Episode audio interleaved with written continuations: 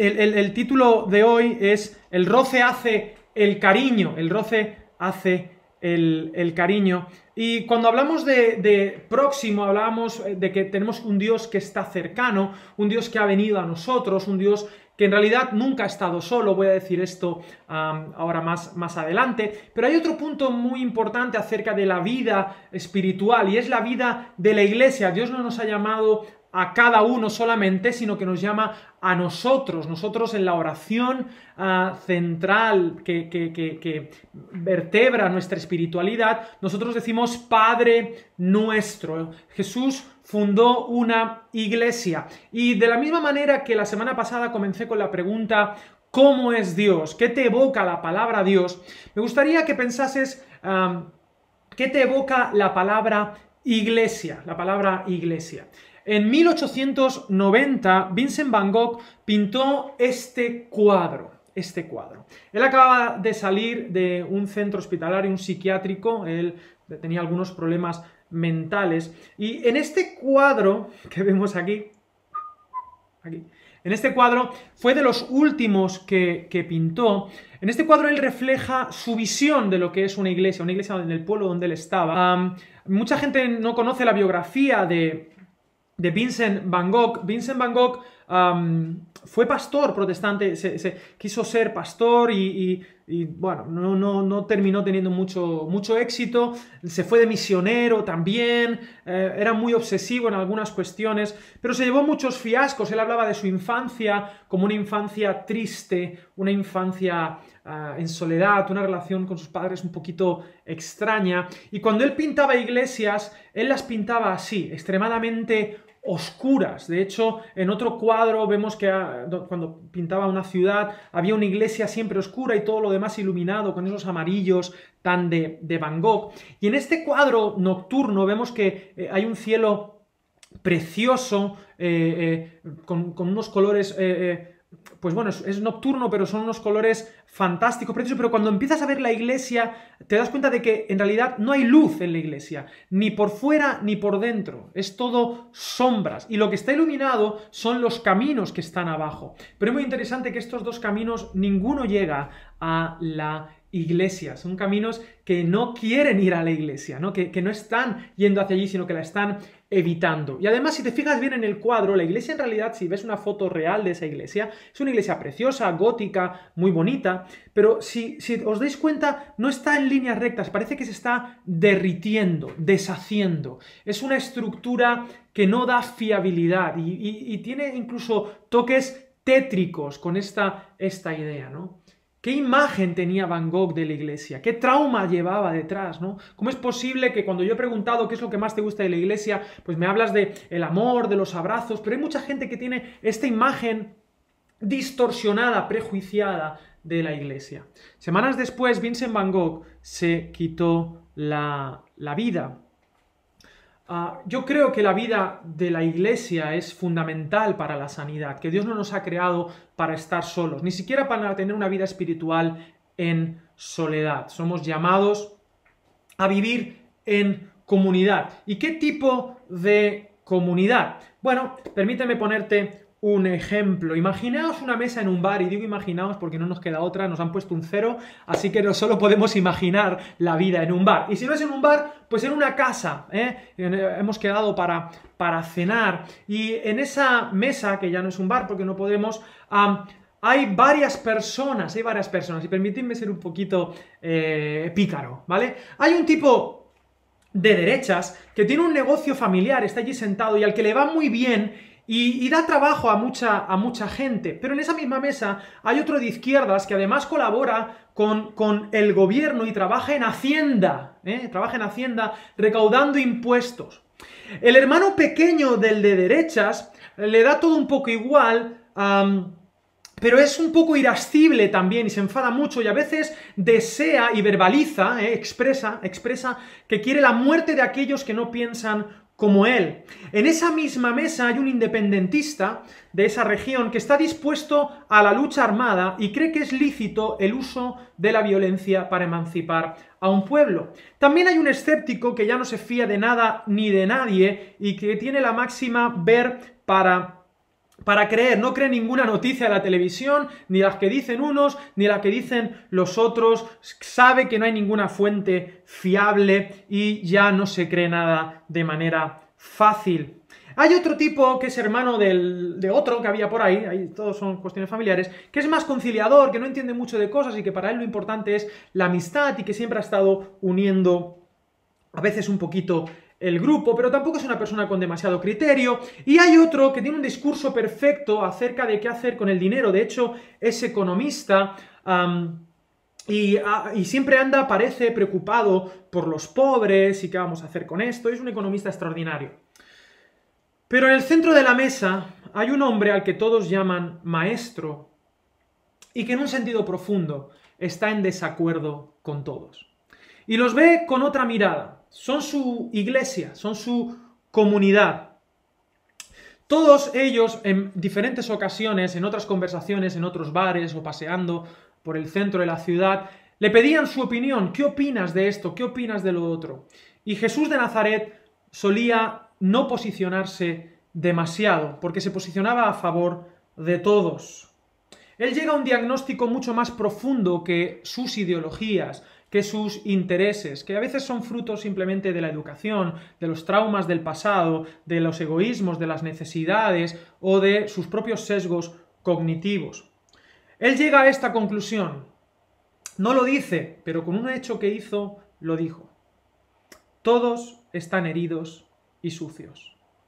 Dice Juan capítulo 13 versículo 1, vamos a ponerlo aquí para que la gente que me pregunta por los textos, Juan 13, versículo del 1 al 8. Antes de la fiesta de la Pascua, sabiendo Jesús que su hora había llegado para que pasase de este mundo al Padre, él iba a entregar su vida, como había amado a los suyos que estaban en el mundo, me encanta esto, y cuando predico este texto casi nunca menciono el versículo 1, pero hoy sí, dice, los amó hasta el fin.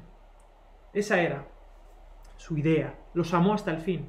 Y cuando cenaban, como el diablo ya había puesto en el corazón de Judas Iscariote, hijo de Simón, que le entregase, sabiendo Jesús que el Padre le había dado todas las cosas en las manos y que había salido de Dios y a Dios iba, se levantó de la cena y se quitó su manto. Se, se quedó casi desnudo y tomando una toalla se la ciñó, y luego puso agua en un lebrillo y comenzó a lavar los pies de los discípulos y a enjugarlos con la toalla con que estaba ceñido. Entonces vino a Simón Pedro y Pedro le dijo, Señor, ¿tú me lavas los pies? Tú me lavas los pies, y tú eres el Señor, fíjate, Señor, tú me lavas los pies, es como que una contradicción. Y respondió Jesús y le dijo, lo que yo hago tú no lo comprendes ahora, mas lo entenderás después. Y Pedro le dijo, no me lavarás los pies jamás. De Pedro, no necesito nada de ti,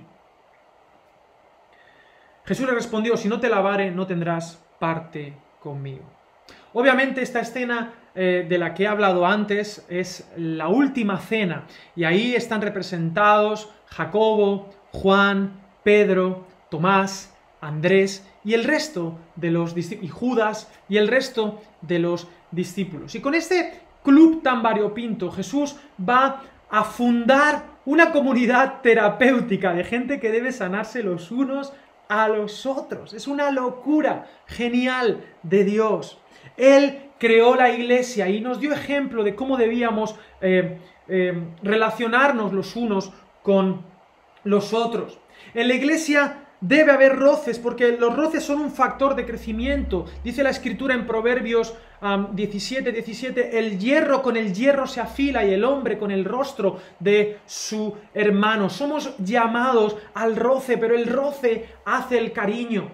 Pero desde pequeños vivimos con miedo, asustados detrás de hojas de higuera. Voy a hablar de esto más adelante. Pero en la iglesia debe haber diferencias, vulnerabilidad. Pero vivimos en pánico escénico. Todo el mundo vive con este pánico escénico y ya no queremos ser personas, sino personajes en alguna medida, proyectando solo aquello que queremos que los demás vean porque nos avergonzamos en un sentido profundo de nosotros mismos.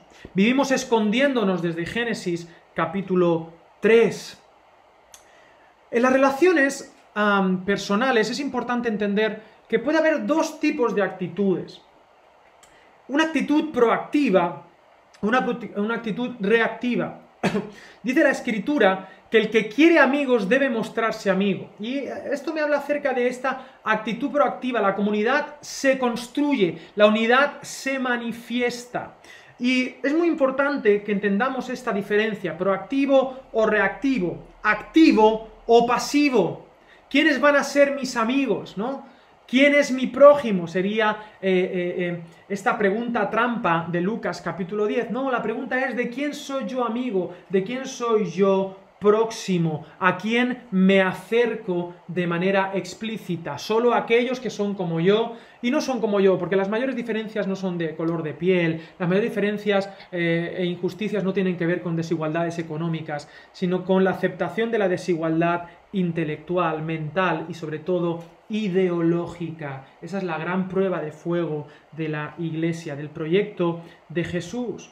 Activo o pasivo en las relaciones, que vengan y que me amen para yo amar, o en la espiritualidad, o en la política, permitiendo estructuras que permitan que haga menos y que tenga menos responsabilidades y que otros, otras estructuras lo hagan por mí, o estructuras que hagan que yo tenga más responsabilidades, es decir, más madurez. Hay congregaciones donde lo, importante es que todo dependa de algunas personas que deben hacer el ministerio, pero no es el llamado de Dios. La iglesia no puede ser una iglesia reactiva, una iglesia que simplemente se alimenta y espera que las autoridades espirituales supuestamente las nutran. No, no, no, no, no. La verdadera iglesia es una iglesia que capacita, que empodera. Sí, que como hizo Jesús, lava los pies, pero para que luego Jesús dijo, vosotros tenéis que hacer esto también. Sois llamados a un paso más de madurez, a pasar de la fase 0 a la fase 1, a la fase 2, a la fase 1000. Sois llamados a empoderaros cada vez más. No que cada vez tengáis menos cosas que hacer, sino que cada vez tengáis más cosas que hacer, que podáis hacer más amigos, más hermanos. Y me encanta el concepto de hermanos y amigos, porque los amigos se eligen, pero los hermanos no. Y uno tiene que vivir en esta tensión en la iglesia. Uno no, no tienes el derecho de elegir quiénes son tus hermanos. Esto esto es una cuestión fundamental. No tienes el derecho de elegir quiénes son tus hermanos. Dios nos llama al amor como decisión y como compromiso a veces en esta idea reactiva vivimos en la ley de los que me decía, tenía un profesor, un tutor, que me decía, es que tú vives en la ley del mínimo esfuerzo, ¿no? Y es una ley terrible, la ley de la, de la pereza, ¿no? Del mínimo esfuerzo, de supervivencia, en lugar de buscar eh, la ley del esfuerzo que te capacita, que te empodera, recordando que detrás de la cruz, detrás del esfuerzo máximo, está la resurrección, está la mejor versión de ti. Porque Jesús te da lo que no mereces, por gracia. No estamos en la meritocracia, estamos en la graciacracia, si se me permite, en el poder de la gracia. Pero para que puedas, sí, reaccionar en un primer momento, porque somos el objeto del amor de Dios, pero para luego tú poder servir al próximo y generar el mismo amor que Dios produjo en ti, tú producirlo al que tienes cerca. Y permíteme ah, rescatar ah, la idea de la historia que da sentido a, las relaciones. Cuando um, Dios crea a Adán, él, dice, no es bueno que el hombre esté solo. Y yo a veces, permitidme, voy a dar un giro a lo que he compartido muchas veces acerca del Génesis. Eh, un giro porque ah, parece que, bueno, Jesús, eh, Dios, Jesús, cuando creó al ser humano, um, como que se equivocó. Dijo, uy, lo he hecho todo súper bien, la creación va a ser súper bien, pero no había caído en cuenta de que está solo, está solo, así que tendré que hacerle ayuda idónea, ecer, ¿no? Permíteme, esta lectura es válida, es teológicamente buena, pero también puede ser otra lectura, y es que el hombre se sentía solo, el ser humano se sentía solo, pero en realidad no estaba solo. Hay una verdad muy profunda. Nunca has estado solo. Nunca has estado solo. Jesús dice la Biblia que Dios se paseaba por el Edén. Dios se paseaba, Él estaba con él.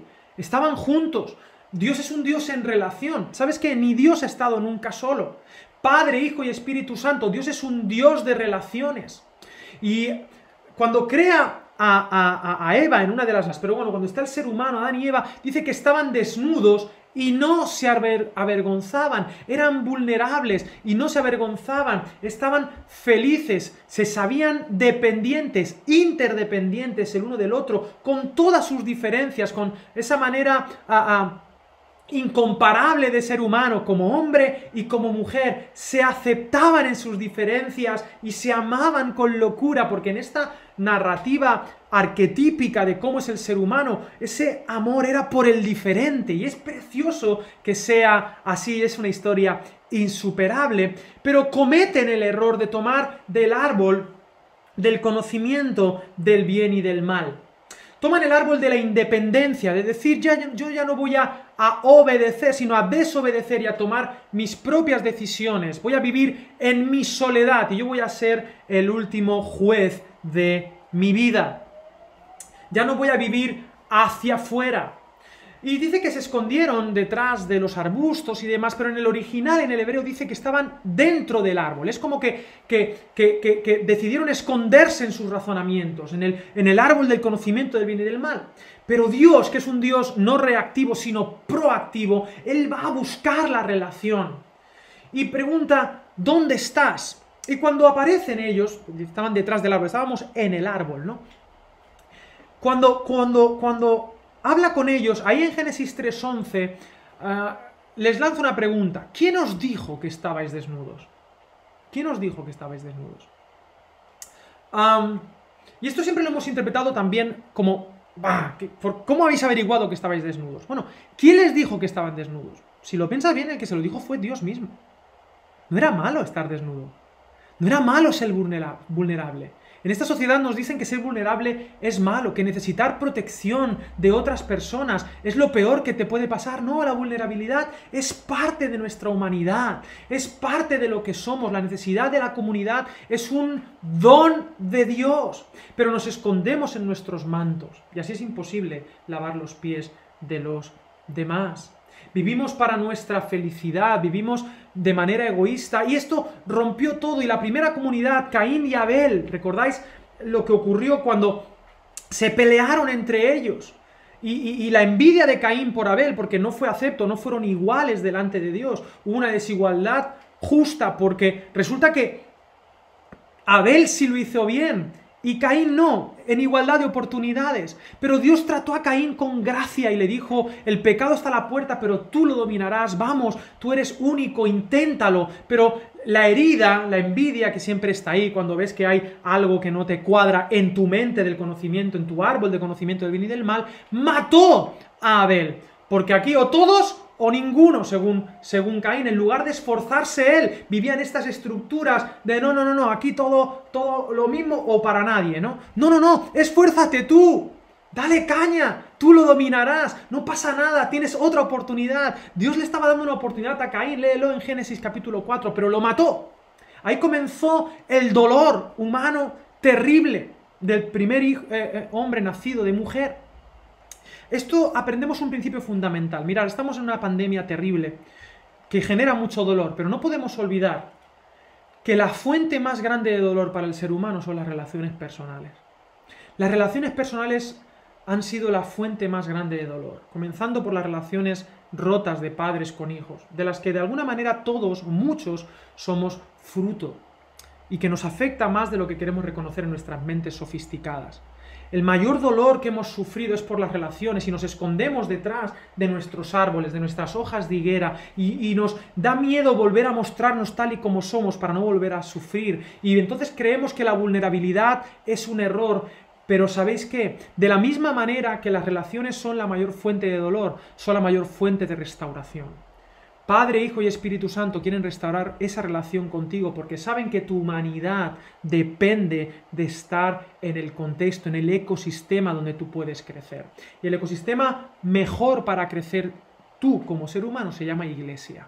Y te lo podría demostrar con la palabra, al menos dentro de la cosmovisión cristiana.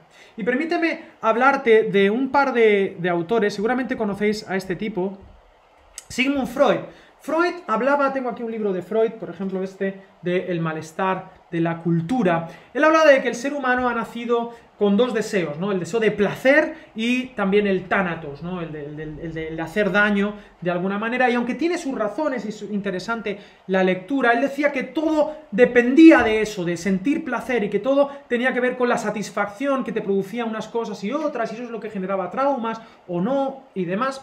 Pero hay, hay otro autor que me gusta muchísimo, se llama Víctor Frank. Él escribió un libro que se llama El hombre en busca de sentido, que os lo recomiendo un montón. Y él dice, no, no, no, no, la búsqueda de placer no es la máxima del ser humano, sino eh, el encontrar un sentido a la vida, un propósito. El hombre quiere una profunda, dice Víctor Frank, una profunda experiencia de sentido. Él estuvo en campos de concentración y se dio cuenta que lo que hacía la diferencia y hacía que la gente sobreviviese no era que tuviese más o menos comodidades, sino que tuviese un sentido, una resiliencia para resistir un objetivo más allá de su propio placer. El que busca el placer jamás encontrará la felicidad. El que tiene un sentido para su vida podrá encontrar en el camino felicidad y placer también.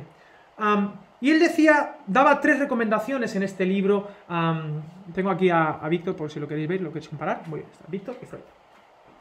Ah, dice que las personas que realmente encuentran sentido a su vida se caracterizan por tres cosas. Número uno, tener un proyecto en el que trabajar. Tienes un proyecto, tu vida va más allá de ti. Es como cuando uno se casa. Uno se casa ¿por qué? Para tener una compañía, como si es el que, se pilla un perrito o algo, es tu compañía, es tu compañero, es tu compañera. No, es para un proyecto, ayuda idónea para un proyecto vital. El matrimonio es un proyecto de acción. Tienes un proyecto en el que trabajar, número uno. Número dos, tener una perspectiva redentora de la vida. Lo que nos ocurre, aunque sea fatal, puede servirnos de aprendizaje. Somos aprendices de la vida incluso en medio del dolor. Esta es la segunda característica, aprender a aprender en medio de las dificultades. Y número tres, compartir la vida con personas que nos amen incondicionalmente. Y aquí es donde creo que la iglesia entra en acción. ¿Qué significa un, eh, estar en un lugar que la gente te acepte incondicionalmente.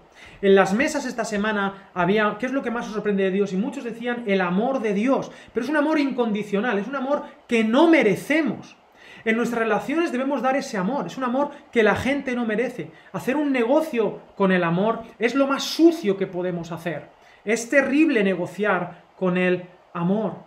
La vida entregada a los demás es el fruto del amor. Y ahí, en, esta perspectiva de Víctor Frank, es donde entra el sacrificio cristiano.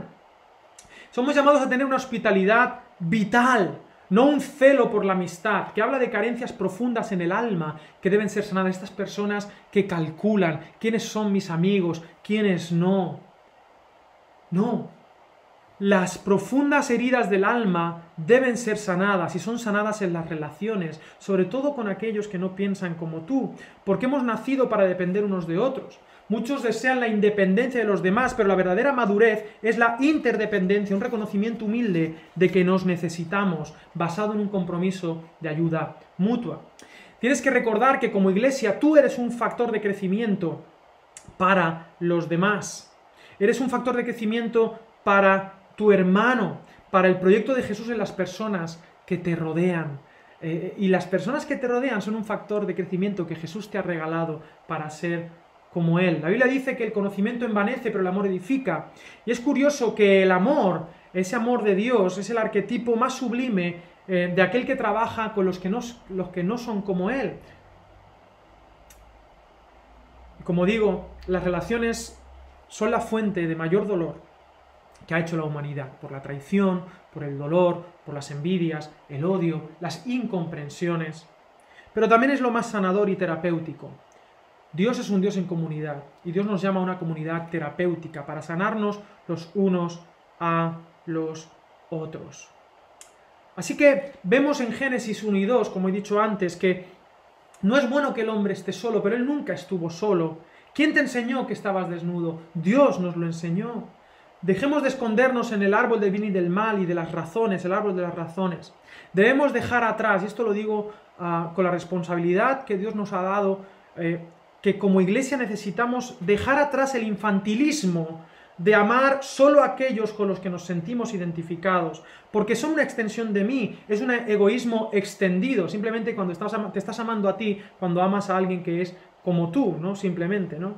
a solo aquellos que piensan como yo o con una situación parecida vital.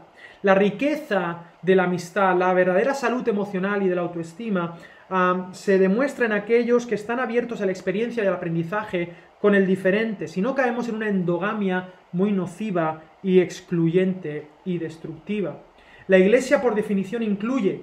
Por eso yo tengo una máxima que voy a repetir, y es que en la coinonía, en la comunión, si no cabemos todos, no cabe ninguno, modelado por la norma suprema del amor, porque el propósito de la Iglesia no es la igualdad, sino justamente la aceptación del diferente, sobre todo del de mayor diferencia.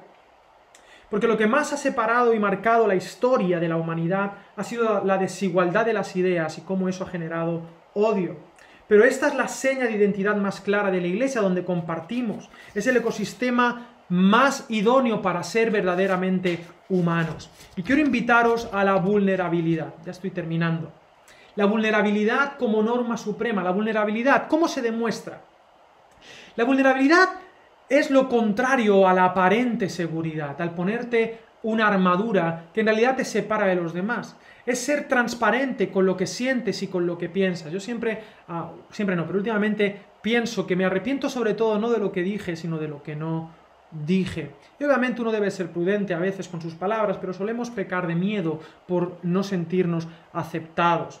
Necesitamos ser vulnerables con nuestras carencias, sabiendo que somos aceptados incondicionalmente por papá Dios. Que no caigamos en el mismo error de Adán, de escondernos detrás de nuestros razonamientos. La vulnerabilidad es el arma secreta de los cristianos. Como comunidad no tenemos nada más que ofrecer que la gracia de Dios en cada uno de nosotros, que a pesar de ser diferentes, en condiciones diferentes de vida, necesitamos la misma gracia, sabiendo que Dios nos invita a formar parte de su comunidad eterna, Padre, Hijo y Espíritu Santo. Las amistades no pueden ser por meritocracia. Recibisteis de gracia, dad pues de gracia. Recordando Santiago 3, versículo 2, todos ofendemos muchas veces.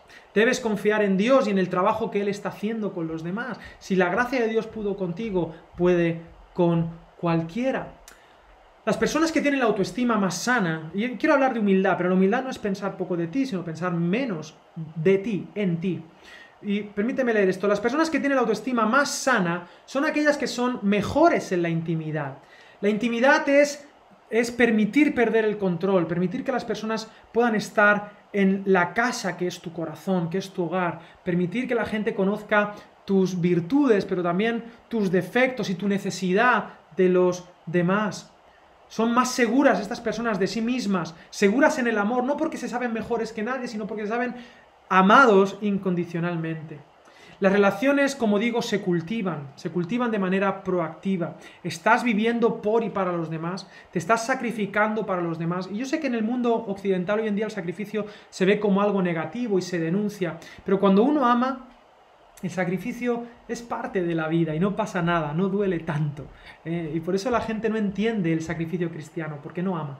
Entonces viven en otras matrices y tienen otras estructuras mentales, otros esquemas mentales donde no entra la palabra sacrificarse, no entra la frase que describe al amor en primer lugar, el amor es sufrido, pero cuando uno ama está bien, está bien, porque el hombre que busca sentido lo encuentra más allá de sí mismo. El roce del cariño, Fijaros, yo cuando hablo de mis relaciones personales, las más profundas que yo tengo son aquellas que han pasado por traumas y han sido restauradas, donde no pongo el conocimiento por encima de las personas. Porque la intimidad y el ser vulnerable no es buscar el reconocimiento y el aplauso de los demás, sino el abrazo.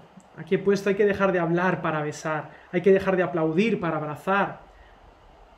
Queremos vivir nuestra historia con miedo, vivimos, perdón, vivimos nuestra historia con miedo a ser descubiertos, pero eh, vivimos en la paradoja de que en realidad deseamos que alguien nos conozca tal y como somos y que nos ame tal y como somos para tener la oportunidad de cambiar. Los artistas tenemos, hay una cosa que se llama el síndrome del impostor. Eh, que todo artista tiene, es el síndrome de pensar que realmente la gente piensa de ti más de lo que, realmente no eres tan bueno, si realmente conociesen, no, no, no, no eres, en realidad no sabes hacer lo que haces, has tenido suerte haciendo, por ejemplo, una canción o pintando un cuadro, pero realmente tú no, tú no eres bueno haciendo eso. Yo quiero decirte algo, eh, en las relaciones todos tenemos el sentido del impostor, este traumita, porque nos hemos equivocado en las relaciones, pero yo quiero deciros de parte de Dios, sois buenos en las relaciones. Dios, yo sé que puedes haberle fallado a mucha gente, pero hay mucha gente que te ama, hay mucha gente que tú amas. Así que Dios ha apostado por ti, ah, haz tú lo mismo. Hay una verdad, todos temen que vean sus pies sucios. pero necesitamos ser lavados por Jesús. Y toda relación eterna comienza con el perdón. Por eso la, coinonía de la comunidad, de la iglesia, no es por méritos, sino por perdón. Dios nos ama tal y como somos, pero para disfrutar de ese amor incondicional, aquí hay un punto muy importante y ya termino, debemos reconocer nuestra condición. Dios ama a todo el mundo de manera incondicional, pero los únicos que van a disfrutar de manera eterna ese amor son los que reconocen que no merecen ese amor. Ah, tú puedes tener cualquier orientación de lo que sea, cualquier fallo, cualquier historia, pero si no reconoces que tú no lo mereces, ¿sabes por qué en este mundo la gente no conoce el amor de Dios? Porque cree que lo merece. Y mientras tú creas que tú mereces el amor de Dios, no conoces el amor de Dios, porque el amor de Dios o es inmerecido o no es amor, es un negocio. Y entonces el centro eres tú y seguimos con la meritocracia. Mucho cuidado con confundir la gimnasia con la magnesia. La iglesia es una comunidad de gente que no merece el amor de Dios. Si tú crees que mereces el amor de Dios, la iglesia no puede ser para ti, porque es un lugar para los que son perdonados, es decir, para los que hemos fallado, para los que nos hemos ensuciado los pies, para los que estamos en esa mesa y Dios, Jesús hace el diagnóstico, están rotos, están sucios. Así que quiero terminar con un texto eh, en Segunda de Corintios, aquí lo tenemos, y vamos a ir ahora enseguida a las mesas. Segunda de Corintios 5, 19, 20. Porque de esto se trata la comunión, la coinonía, la vulnerabilidad. Dice el versículo 19, Dios estaba en Cristo reconciliando consigo al mundo, no tomándoles en cuenta a los hombres sus pecados, y nos encargó a nosotros la palabra de la reconciliación. Así que somos embajadores en nombre de Cristo, como si Dios rogara por medio de nosotros. Os rogamos en nombre de Cristo, reconciliaos con Dios, al que no conoció pecado, dice el 21, lo voy a añadir, por nosotros lo hizo pecado para que nosotros seamos justicia de Dios en él, que no lo merecemos. ¿Dónde está Dios? Mira, la relación que Jesús restauró no es con un padre que estaba enfadado, él vino a mostrarnos a un padre que buscaba a Adán en Génesis, un padre que estaba, Dios estaba en Cristo reconciliando al mundo consigo mismo, no tomándoles en cuenta los pecados. Dios es un padre que acepta de manera incondicional, aun aunque no lo merecemos. Y esa es la base de la comunidad, y esa es la base de la amistad, es la base de la hermandad. No tenemos el derecho para elegir quiénes son nuestros hermanos. Y gloria a Dios que no tenemos ese derecho, porque si no, no nos elegiríamos ni siquiera a nosotros mismos. Vivamos con vulnerabilidad, sigamos el ejemplo de Jesús de esa mesa. Quitémonos los prejuicios que tenemos acerca de la iglesia, como tenía Van Gogh. Quitémonos los prejuicios que tenemos de otras personas que no piensan como nosotros y vivamos en la amistad y en el amor supremo, más allá del árbol del conocimiento del bien y del mal. Porque el roce hace el cariño, y luego dice el refrán, el cariño hace los niños. Después del cariño viene la multiplicación, viene la reproducción de la iglesia. Quitémonos las máscaras, pongámonos las mascarillas, pero quitémonos las máscaras, salgamos de ese árbol, seamos vulnerables. ¿Sabes qué? Estamos desnudos y eso es una bendición de Dios. Así que ah, ojalá podamos vivir amándonos de verdad, siguiendo el ejemplo de Jesús y no cometiendo los mismos errores que Adán, que Eva, que Caín y que volvamos a el proyecto de Jesús, que es un proyecto donde cabemos todos. Esta es la esencia de la coinonía, del amor, del perdón, que es la base de la iglesia.